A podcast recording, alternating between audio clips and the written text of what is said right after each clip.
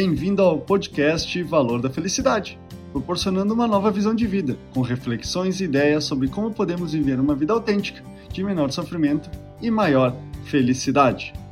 Sabe aquela sensação de angústia, ansiedade, pavor e até medo, onde temos muitas coisas para fazer, umas mais difíceis que as outras, e não sabemos por onde começar e muito menos como resolver? Essa ideia envolve o tema do podcast dessa semana: confusão mental. Com grande frequência, tenho ajudado pessoas com grande quantidade de tarefas com problemas cada vez mais complexos para serem resolvidos. Isso faz com que a pessoa acabe paralisando e entrando em um estado de angústia, sofrimento e procrastinação por não saber o que fazer primeiro. A orientação que ofereço para qualquer pessoa é fazer uma lista de tarefas que precisa ser realizadas, problemas que tem que resolver e decisões que têm que ser tomadas, e escrever tudo em um papel.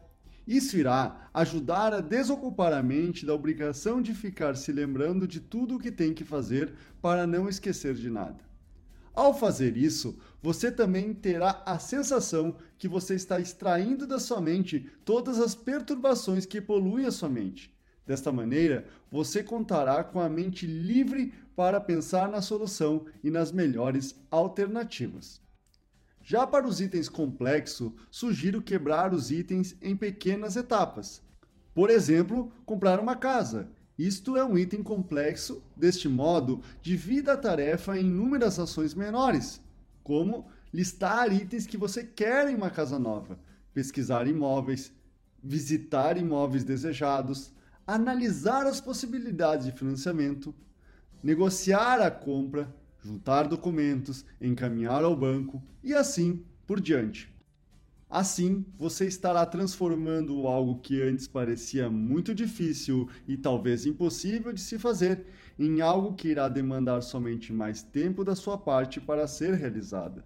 Com a lista pronta, no início de cada dia, selecione os três itens que irá fazer e faça uma coisa de cada vez. O importante, após fazer essa lista, é utilizá-la diariamente como um documento vivo riscando que você vai concluindo e incluindo os itens novos à lista.